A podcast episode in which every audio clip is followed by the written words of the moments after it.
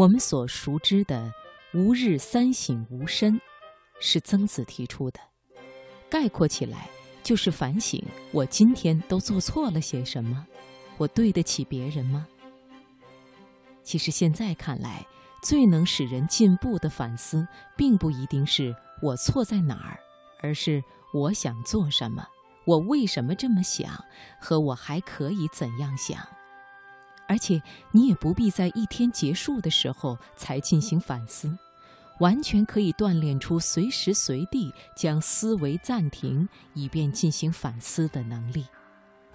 在每一个需要抉择的当下，我们可以对自己说：“等一下，稍停片刻，让我再想一想，我刚才说了什么？接下来我想说什么？这是我真正想说想做的吗？”我最初的动机是什么？我确定要让自己沉浸在愤怒、自责、悲伤的情绪中吗？我到底追求得到怎样的结果？如果这确实是我该做的事，怎样我才能做得更好？这些问题像一个个减速带，能够帮助你把飞驰的思维减慢到可以被认知的速度。一开始。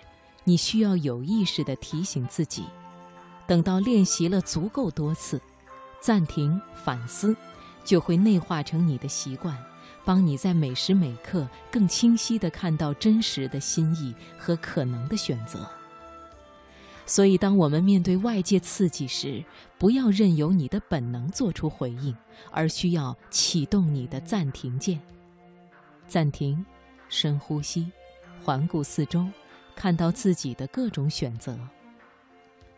我们大脑意识的奇妙之处，就在于大脑不但能够思考，而且能掌握自己正在如何思考，并且明白如何思考才是更好的思考。这种对认知的认知，对思考的思考，对自我控制的控制，被心理学家称为元认知。这也是人类大脑最了不起的超能力。所以，在生活中，我们千万不要浪费了这种超能力。那么，我们应该如何做才能把思维暂停，从而反思自己的言行呢？负责斯坦福健康进步计划的讲师蒂亚里奇提出：当你压力山大时，你可以试着用五个步骤来调整自己的反应。首先，暂停，让心静下来。让思维慢下来，接下来深呼吸，让神经系统恢复到合适做出自主反应的状态。然后重新用不带偏见的态度观察当下的状况、人、事物和机会，再尝试着设身处地体会他人的立场和选项，最后诚实地说出自己的立场和愿望。但要用有创意，同时也关怀他人立场的方式。